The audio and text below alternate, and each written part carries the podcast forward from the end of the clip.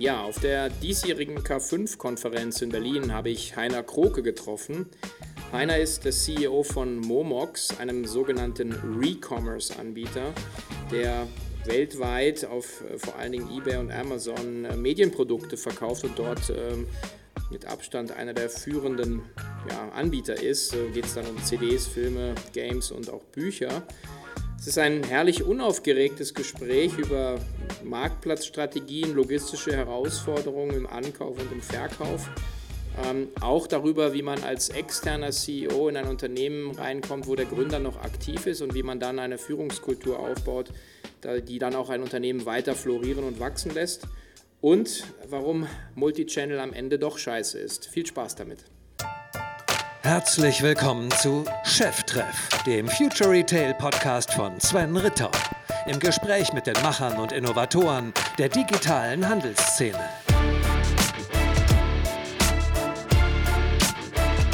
Ja, herzlich willkommen zu einer neuen Ausgabe von Cheftreff. Wir sind hier live auf der K5-Konferenz 2017. Ich freue mich sehr, heute einen äh, echten, äh, fast schon Veteranen äh, der, der Marktplatz- äh, und, und Auktionsszene hier zu haben. Äh, ich habe nämlich das große Vergnügen und Glück, Heiner Kroke von Momox hier zu haben und ich werde ihn gleich auch nochmal vorstellen. Herzlich willkommen, Heiner. Hallo Sven, vielen Dank, dass du nicht Dinosaurier gesagt hast. Das macht mich noch älter, als ich bin.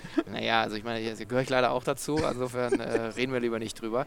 Äh, du hast nach einer, nach einer sagen, Berufseinstieg bei Procter äh, in der Beratung dann ähm, im Prinzip wahnsinnig viel ähm, C2C-Commerce-Erfahrung aufgebaut. Also bei Ricardo, äh, dann bei eBay. Ich glaube, auch der, im Prinzip den Vorgänger der, der eBay Kleinanzeigen ja. Äh, verantwortet. Und äh, bis dann ähm, ja, in eine, damals, glaube ich, noch viel kleinere Struktur, nämlich äh, zu Momox äh, sagen, gesprungen als CEO. Mhm. Und äh, vielleicht erzählst du mal ein bisschen, was war eigentlich so da das ausschlaggebende Moment von einem, von einem Prinzip dem, dem Platzhirschen damals ja. sozusagen in, in, in, so eine, in eine Struktur eigentlich reinzugehen? Ja, ja. Also die, äh, die Erfahrungen auf Marktplätzen äh, waren absolut spannend. Ja, du hast genau richtig gesagt, ich bin äh, lange Zeit bei eBay gewesen, fünf Jahre, ähm, äh, zwei Jahre davon äh, eBay Kleinanzeigen, hieß damals noch ganz anders, Kijiji, der ein oder andere ja, genau. kann sich noch dran erinnern, wo man nie wusste, äh, was, was es eigentlich heißen soll ganz viele Leute mit äh, Gesundheit geantwortet haben, weil sie Hatschi verstanden hatten. Ähm, habe dann äh, fünf Jahre lang äh, das äh, Ricardo-Geschäft äh, verantwortet. Äh, Ricardo hier in Deutschland kennt der eine oder andere Dinosaurier noch. Ähm, meine erste Auktion habe ich in der Tat auf der schwarzen Seite von Ricardo damals selbst gemacht. Ähm, in der Schweiz weiterhin der Platzhirsch, ja, ähm, mhm. bei weitem Marktführer in der Schweiz, Ricardo. Ähm, und dann steht man wieder irgendwann vor so einem äh, Punkt, wo man sich äh, entscheidet und sagt, Mensch, äh, hat man eine gewisse Zeit gemacht, ist auch eine spannende Aufgabe, aber es gibt dann noch andere äh, spannende Aufgaben. Ähm, und ich habe zu meiner Ricardo-Zeit und in der Tat mal Recommerce-Geschäfte angeschaut. Ja, wir haben als Ricardo auch immer überlegt, wo können wir investieren, ja, wie kann man auch ein Marktplatzgeschäft ergänzen oder weiterentwickeln. Ähm, und äh, deshalb kannte ich grundsätzlich Recommerce-Geschäfte. Ähm, und Momox war damals in einer äh, Situation, wo äh, der, der Gründer, Christian Wegner, äh, das äh, Geschäft über viele Jahre sehr, sehr erfolgreich aufgebaut hat. Ja, aber wo man äh, an so einem, man sagt auf Englisch gerne Inflection Point war. Ja, wo man gesehen hat, Mensch, das hat bisher hervorragend funktioniert. Ja, Rika, Momox war immer profitabel, ähm, aber man ist dann in eine Größenordnung gekommen, wo das vielleicht nicht mehr genau genauso funktioniert äh, wie als kleines Startup. Genau. Und an so einer Stelle war man. Ja, man äh, hat äh, äh sich äh, dann äh, überlegt, Mensch, wie entwickeln wir jetzt halt das Geschäft weiter? Ja, wie schaffen wir es aus so einer kleinen, aus einem kleinen Startup-Umfeld vielleicht ein bisschen was Größeres zu machen? Wir sind in Kontakt gekommen. Ja, ich persönlich fand das äh, sehr spannend, die Kombination von Marktplatzerfahrung äh, mit äh, ähm, Logistikerfahrung zu kombinieren, ja, Pricing mal wirklich selber zu machen und nicht nur Marktkräfte äh entscheiden zu lassen. Ähm, haben uns lange zusammengesetzt, ja, weil so, ein, so, eine Übergabe von Gründer an ja. einen externen Geschäftsführer sozusagen, das ist ja auch ein, eine Sollbruchstelle, ja, wo es dann knacken kann. Noch dazu ist Christian auch äh, ist weiter, noch, ja, ist ja noch im Geschäft. Ist weiterhin ja. im Geschäft drin, ja, genau. und, und auch sehr ja. aktiv. Ja, also ist jetzt nicht irgendwie in einen Beirat oder in einen Aufsichtsrat äh, gegangen. Das ist so eine typische Sollbruchstelle. Ähm, und äh, wir haben aber festgestellt, wir ergänzen uns extrem gut. Ja, das, was äh, Christian vielleicht nicht so ganz gut kann und auch nicht so gerne möchte. Er ist eben Managen von Geschäft, Managen von großen äh, Teams. Ähm, das ist vielleicht eher mein Steckenpferd und das, was ich wahrscheinlich nicht so gut kann, nämlich äh, aus klein raus äh, eine Idee wirklich selber entwickeln, selber programmieren, selber Marketing äh, dafür machen. Das ist das, was Christian kann.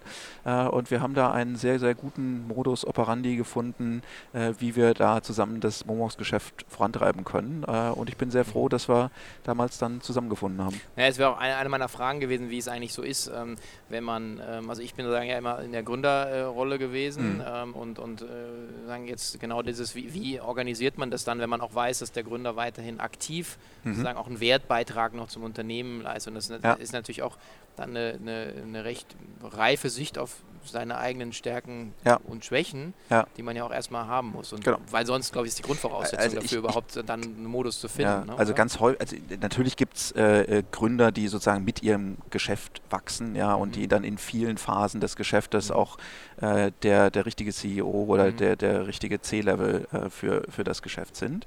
Ähm, ich glaube, man sieht aber genauso häufig, ja, dass äh, irgendwann das Geschäft äh, sich irgendwie anders entwickelt und dann Gründer auch vielleicht nicht mehr die ideale Besetzung sind. Ja.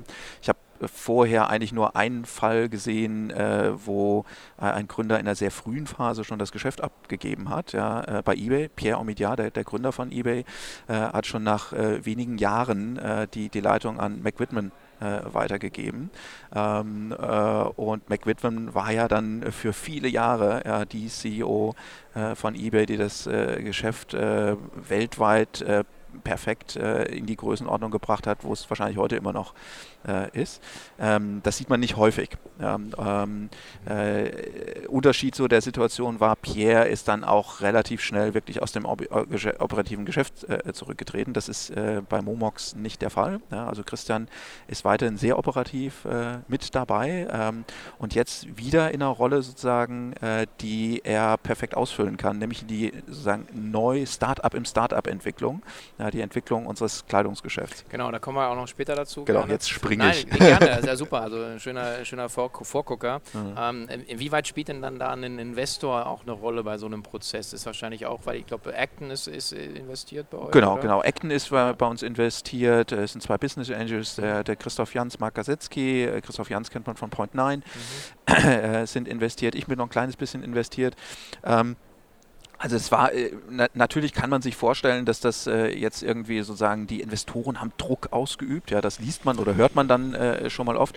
Das war bei uns nicht der Fall, sondern es war wirklich auch eine Selbstreflexion äh, von Christian, dass er auch gemerkt hat, äh, die, die Rolle, die er sozusagen inzwischen dann hat als CEO von einem 400 Mann, 50 Millionen äh, Geschäft, ist nicht das, was er auch will.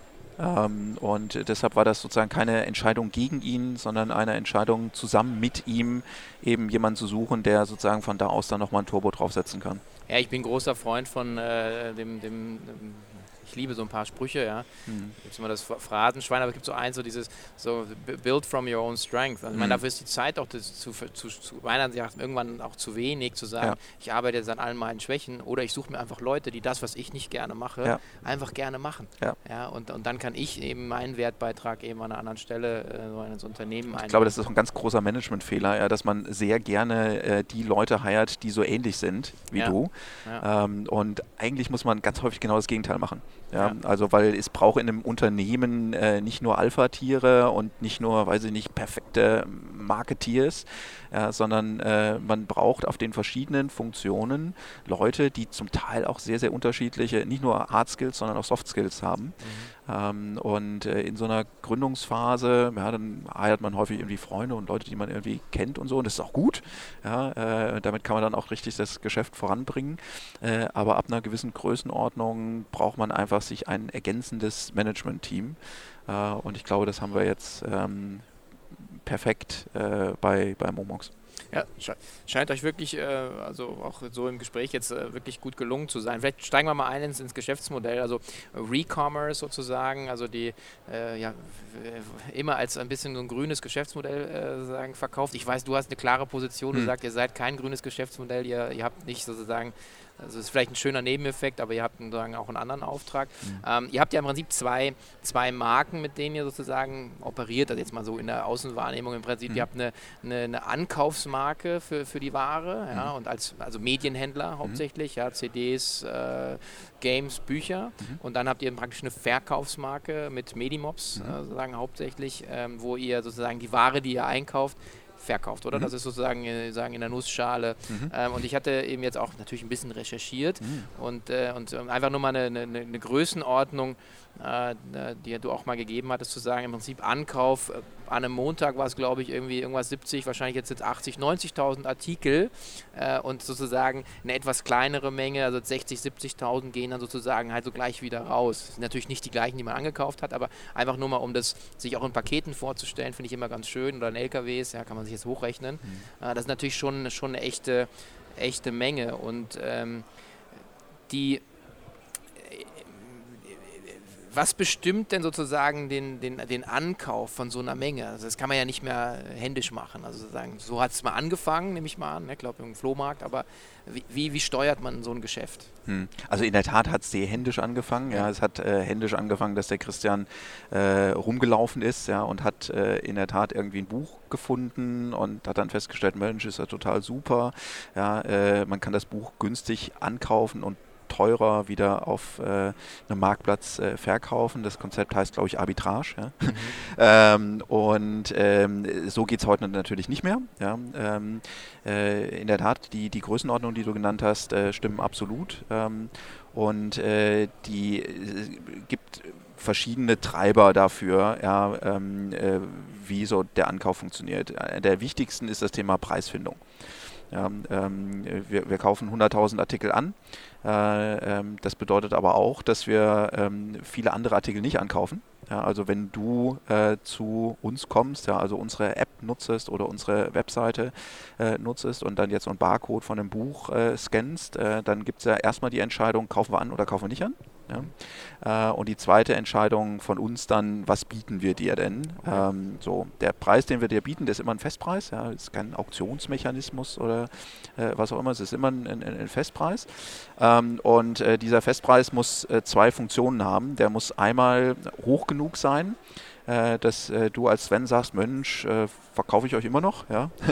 ähm, aber der muss natürlich auch niedrig genug sein, dass wir eine Marge generieren können zwischen Ankauf und Verkauf, weil wir sind ja nicht ähm, äh, die Halsarmee oder wir sind auch nicht Sammler, ja, ähm, sondern wir sind Händler. Ja. Wir wollen zwischen Ankauf und Verkauf Geld verdienen.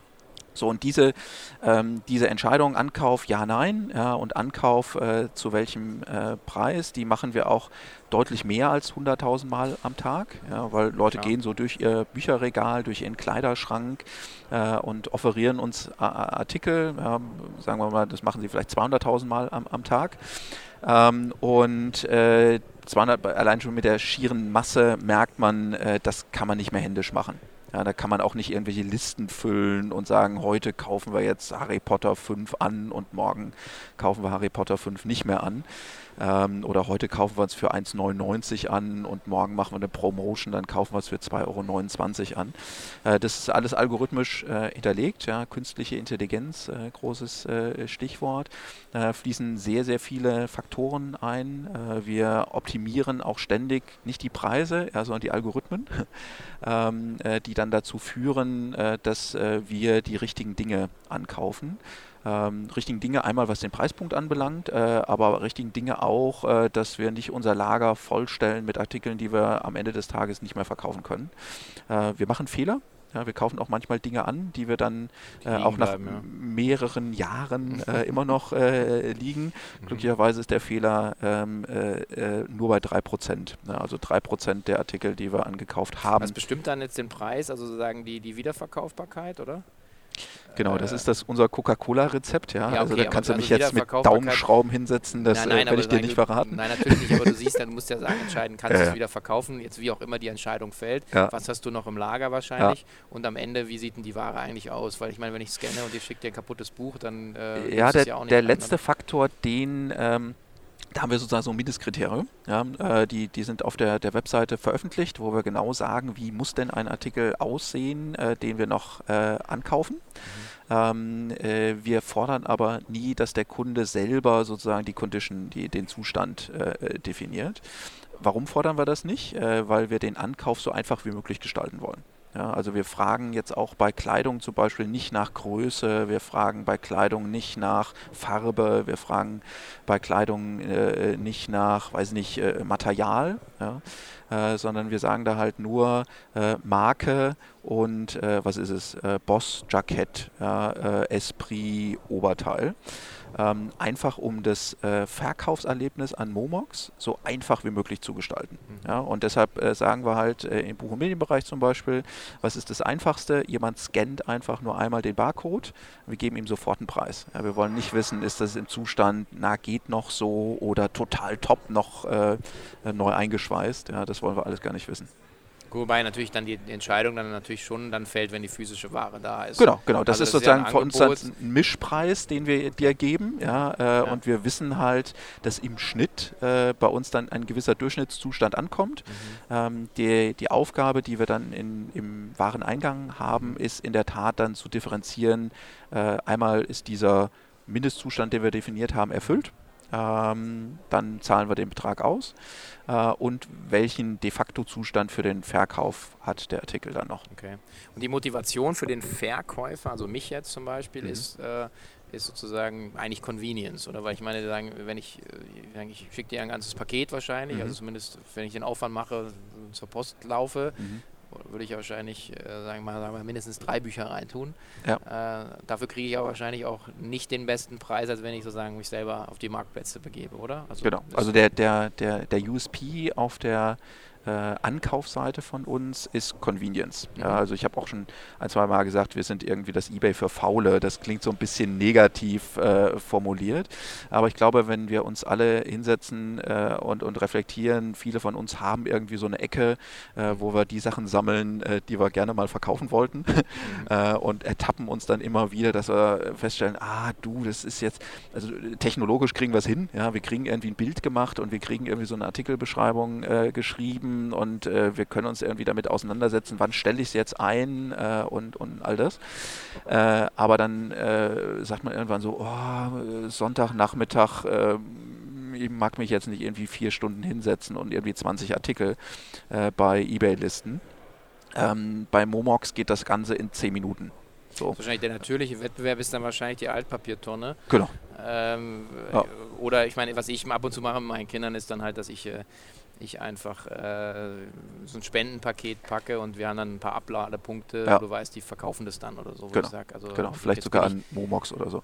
Ja, äh, zum Beispiel, ja, Ja. klar, aber dann äh, sagen, habe ich zumindest verdient halt noch irgendwer mit. ja. Also der, der, du hast mich eben gefragt, sozusagen, was, was ist der Trigger? Ja, der Trigger ist äh, auf jeden Fall äh, Convenience. Ja. und das geht einfach wahnsinnig fix. Ja. Wir, wir fordern nicht viel von unseren Verkäufern, was, was Arbeit anbelangt. Du hattest gesagt, na, dann muss ich nur noch zur Post tragen. Ja, selbst das nehmen wir dir noch ab, ja, sondern äh, also wir bieten dir auch an, dass es abgeholt wird, äh, was jetzt gerade so bei Bücherkisten äh, ein, ein gesehener Service ist, weil so eine Bücherkiste kann auch leicht mal 30 Kilo sein und dann Mhm. hat man gleich den Kreuzschaden, wenn man es zur Post gebracht hat. Das ist dann schlecht. Mhm. Die, ähm, äh, ihr seid ja sozusagen auch nicht im, im luftleeren Raum operierend, also ich meine, es gibt Mitbewerb, ja, nicht, nicht, nicht zu knapp. Ähm, dennoch ist es ja gelungen, also jemand wie Rebuy äh, mal so hinter sich zu lassen, mal locker rechts überholt. Ähm, ist das Coca-Cola-Rezept äh, sozusagen dann äh, dafür verantwortlich? Oder? Also ich weiß natürlich nicht, was Rebuy vielleicht nicht so gut gemacht hat. eure, Aber ich glaube, dass, dass wir in der Tat einige Sachen sehr gut äh, äh, können. Ja? Also Preise ist auf jeden Fall, äh, Preisfindung ist auf jeden Fall ein Coca-Cola-Rezept, ein, ein, ein wichtiger Treiber für Retail insgesamt immer, aber für uns ins, ins, insbesondere, weil wir ja Preise sowohl auf der Ankaufsseite automatisiert machen, als auch auf der Verkaufsseite automatisiert machen. Ähm, zweiter wichtiger Erfolgsfaktor Faktor ist äh, das Thema Logistik. Ja, das äh, gibt es ja auch einige Händler, die das dann irgendwie outsourcen und sagen, da gibt es irgendwie Experten, die können das viel besser und billiger äh, als wir. Ähm, ich glaube, dass im Recommerce das nicht gilt, äh, einfach weil so diese Inbound-Warenlogistik äh, sich doch signifik signifikant äh, davon unterscheidet, wie das sonst im, im, Retail ist. Ja, also Bewertung von Einzelartikeln, ähm, das macht jetzt irgendwie so eine Rewe oder auch ein Amazon oder so eher doch selten. Die scannen einmal eine Palette und wissen dann, was da drauf ist und das ist auch typischerweise in einem guten Zustand. Ähm, so, und dann kommen die ganzen anderen Dinge. Natürlich ist Produkt und Marketing äh, für alle Internetfirmen ein, ein wichtiges Thema, ein sehr wichtiges Thema. Ja, und da gut äh, zu sein, ist, ist wichtig. Und last but not least, äh, einfach deine Kunden zufriedenzustellen. Ja, einfach äh, eine, ein, positive, ein positives Kundenerlebnis schaffen, äh, wo die Kunden dann auch gerne wiederkommen. Das tun sie äh, bei Momox. Wir haben immer ähm, über zwei Drittel der Kunden, die Bestandskunden sind an einem Tag. Ähm, das zeigt halt einfach neben den Bewertungen, die man sich anschauen kann auf den unterschiedlichen Plattformen, dass wir offensichtlich äh, ein sehr positives Kundenerlebnis schaffen. Mhm.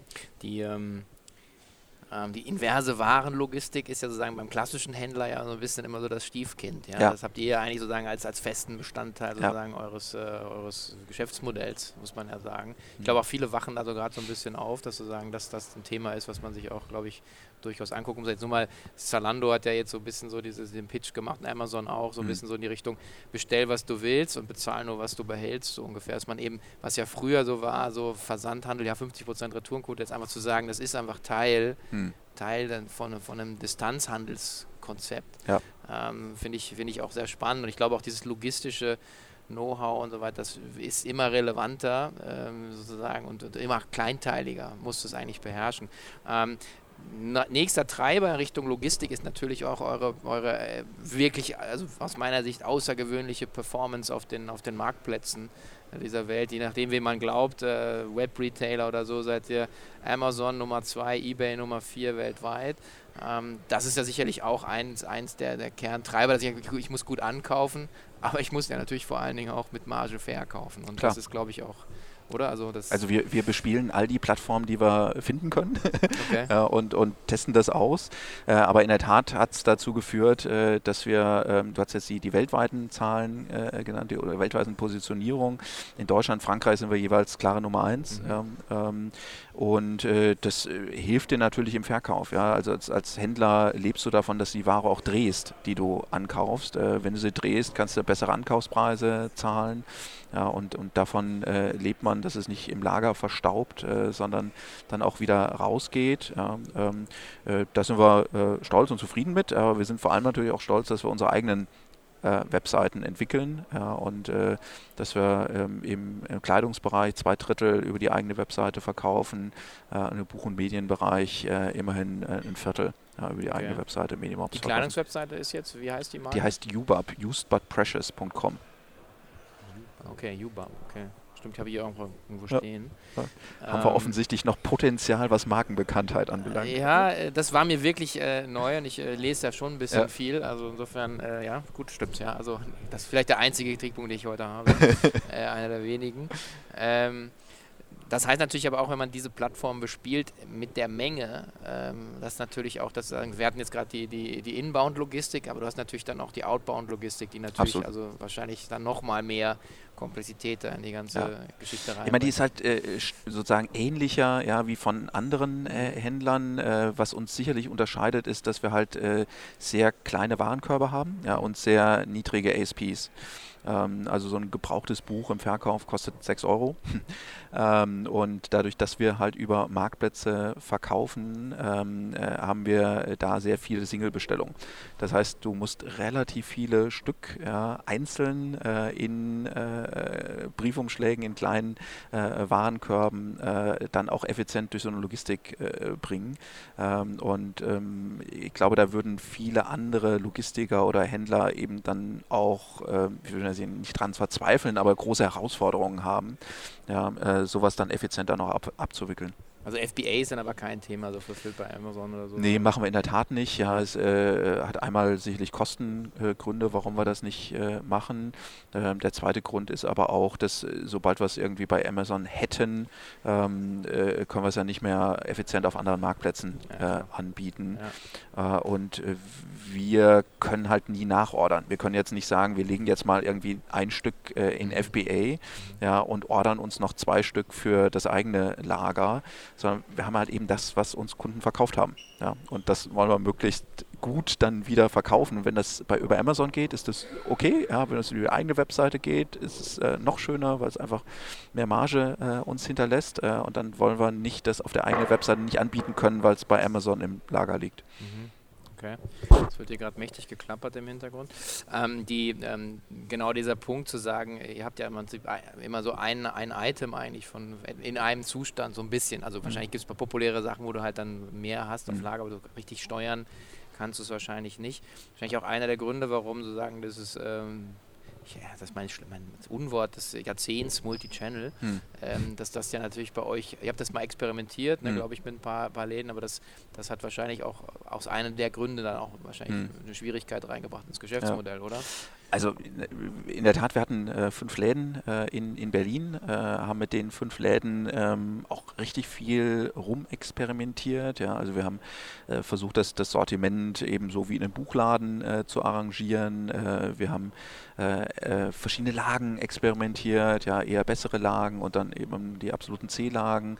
wir haben experimentiert mit so einem Konzept, alles für einen Euro, alles für zwei Euro. Ähm, und nach ungefähr ungefähr zwei Jahren muss man feststellen, unsere Experimente haben nicht dazu geführt, dass wir Geld verdienen, äh, sondern dass wir maximal Geld tauschen. Die Artikel, die wir online gut verkaufen können, äh, könnten wir halt auch im Laden verkaufen, aber da gibt es dann keinen Grund dafür. Die Artikel, die äh, online schlecht gehen, gehen im Laden dann auch nicht.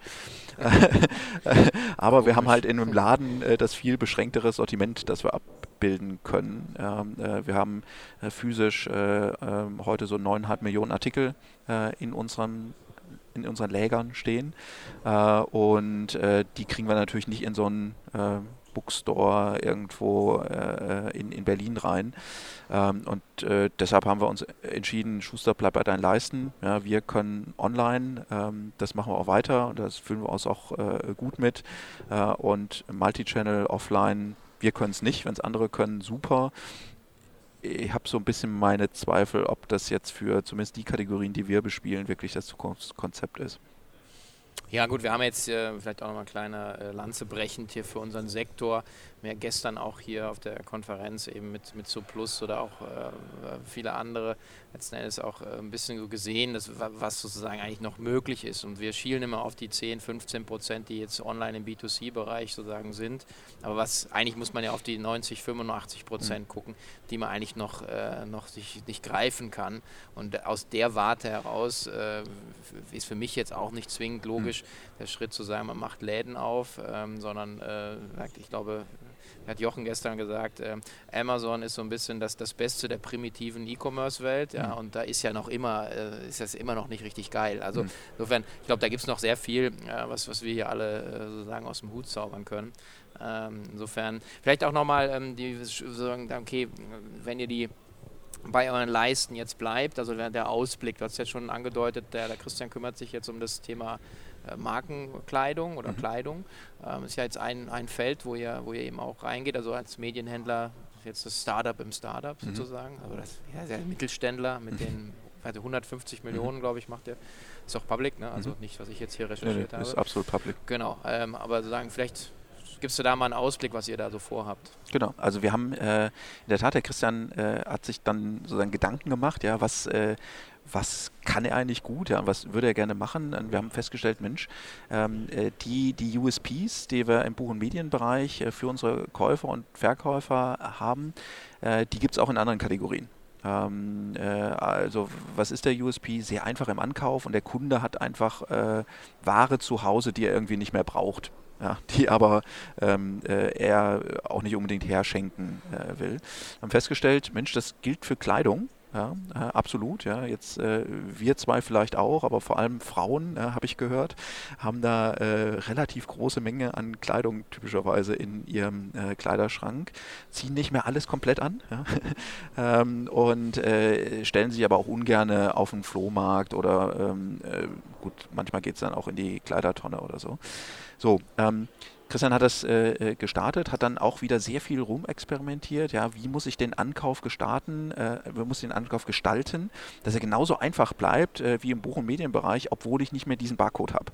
Ja, also wer, äh, wenn man ein neues Kleidungsstück kauft, äh, ist da manchmal noch so ein Barcode drauf. Ah, ja. Den kann man aber leider äh, gar nicht so richtig gut verwenden, weil es gibt nicht irgendwie eine globale Datenbank, wo ähm, der Barcode einem bestimmten Artikel zugeordnet wird, was okay. man im Buch- und Medienbereich glücklicherweise hat. Mhm. Ähm, so, deshalb mussten wir äh, äh, sozusagen sicherstellen, dass wir den USP weiterhalten, ja, im Ankauf das ganz einfach machen, äh, im Verkauf äh, äh, eine klare Preispositionierung ähm, und äh, trotzdem äh, irgendwie unsere Prozesse gestalten. So. Und das sind wir durchgegangen, haben festgestellt, da müssen wir relativ viel ändern gegenüber dem, was wir so im Buch- und Medienbereich machen. Ja, Im Kleidungsbereich äh, gibt es keine Stockfotos, äh, die man nutzen kann, sondern da haben wir äh, jetzt machen, 20 ja. Fotostationen in unserem Lager stehen, wo wirklich von jedem Artikel, den wir ankaufen, ähm, mehrere Fotos gemacht werden, um das halt äh, für den Verkauf zu, vorzubereiten.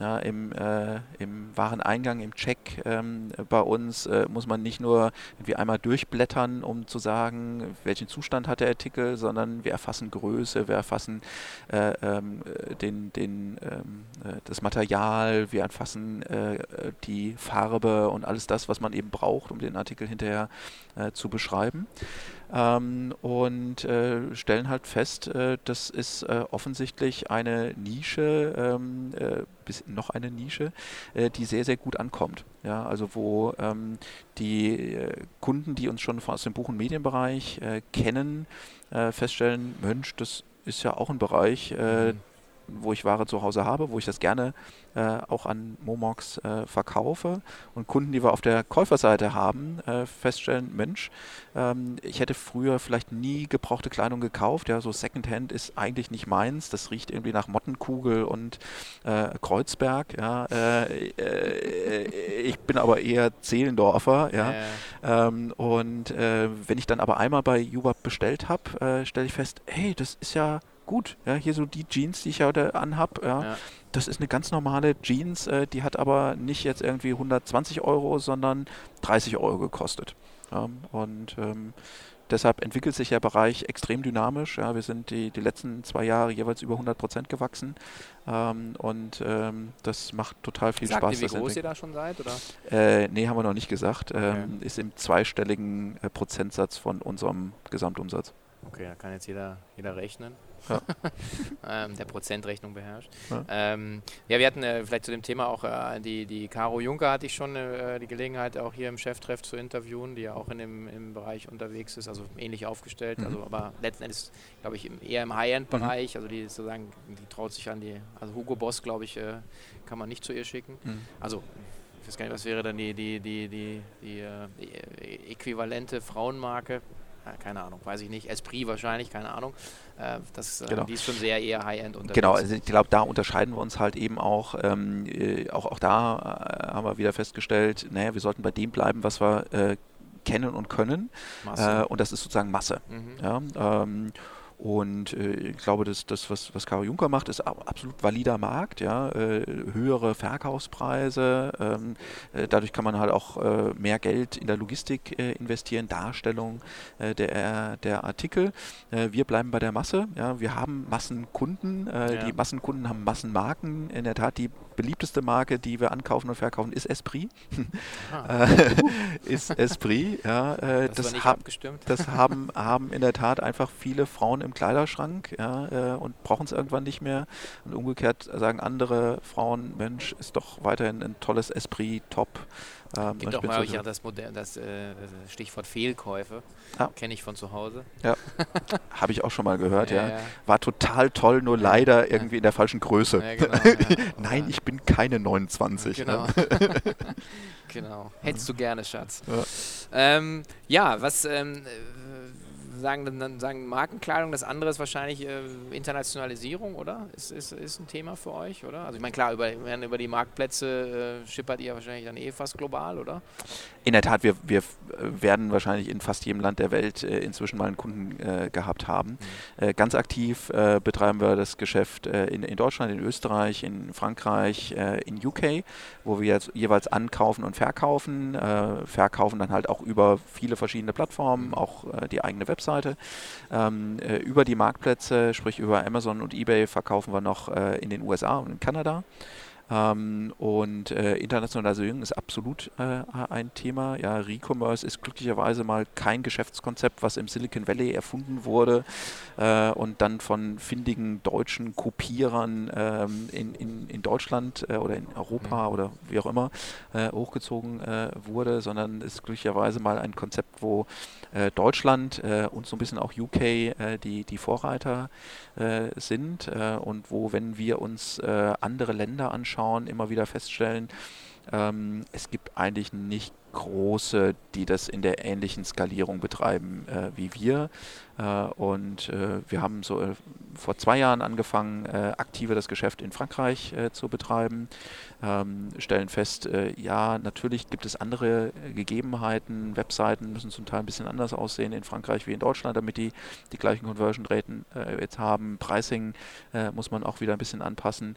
Aber der USP verhebt in Frankreich genauso wie in Deutschland Deutschland auf der An- und Verkaufsseite. Mhm. Ähm, und das treiben wir sehr aktiv voran. Okay.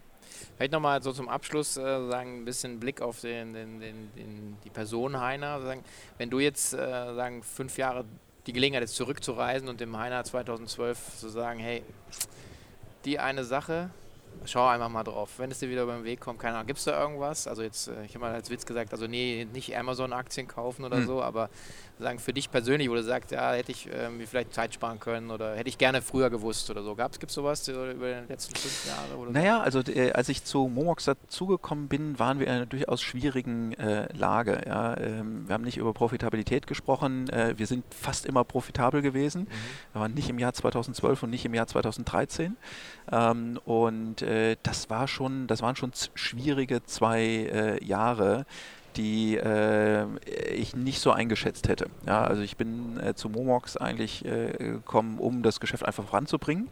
Ähm, äh, wir hatten aber erst auch einmal eine Konsolidierung und Restrukturierungsphase in den, in den beiden Jahren. Und das hätte ich äh, nicht so eingeschätzt ähm, und hätte mich wahrscheinlich auch noch mal etwas anderes darauf vorbereitet, wenn ich das vorher so gewusst hätte.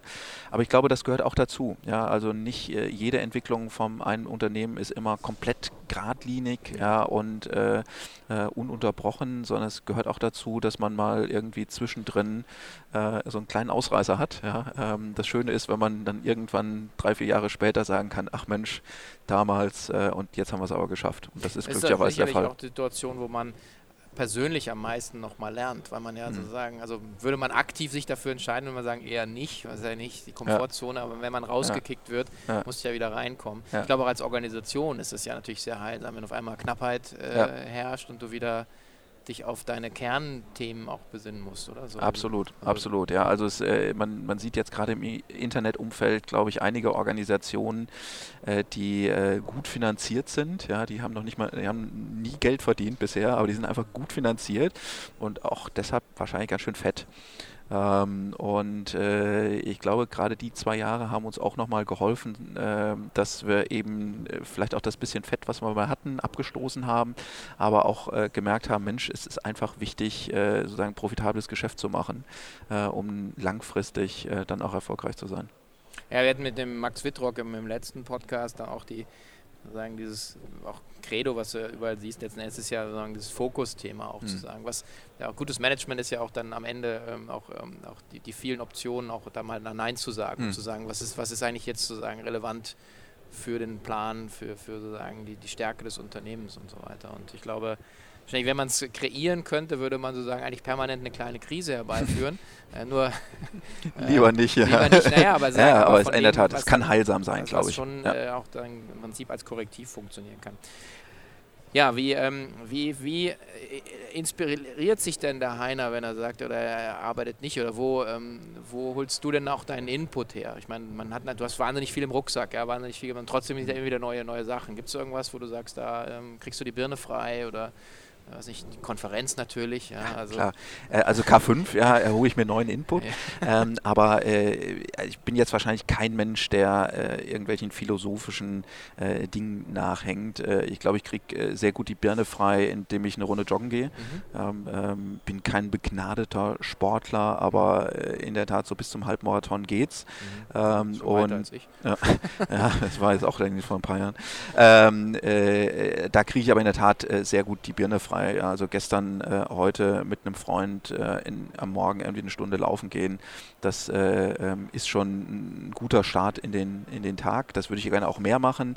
Äh, sonst äh, am, am, am, Wochenende kriege ich die Birne frei, indem ich ähm, mich äh, sehr gerne mit einem kleinen Auto beschäftige. Das ist ein Lotus Elise. Mhm. Ähm, und da vielleicht sogar auf eine Rennstrecke gehe. Das macht viel Spaß. Mhm. Ähm, aber wenn ich an, an Geschäft denke, ich glaube, da bin ich einfach jemand, der sich konzentriert auf die wichtigen Projekte und die wichtigen Themen ähm, und sozusagen im, im Kontrast zu unserem Gründer, den Christian Wegner, sozusagen eher der Manager ist ja, mhm. und der Prozesse strukturiert und mhm. äh, auch einen Strategieprozess ja, mhm. organisiert mhm. ähm, und nicht so sehr der kreative Kopf ist, aber den haben wir auch ja, ja. Äh, als, als, als mhm. Gründer und äh, deshalb ergänzen wir uns da, glaube ich, auch sehr gut. Ja.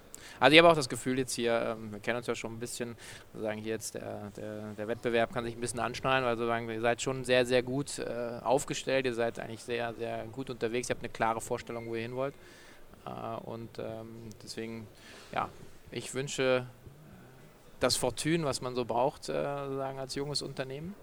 Ähm, und dann kommt, kommt, der Rest von alleine. Ähm, also vielen Dank, dass du da warst. Äh, vielen Dank für die, die Einsichten.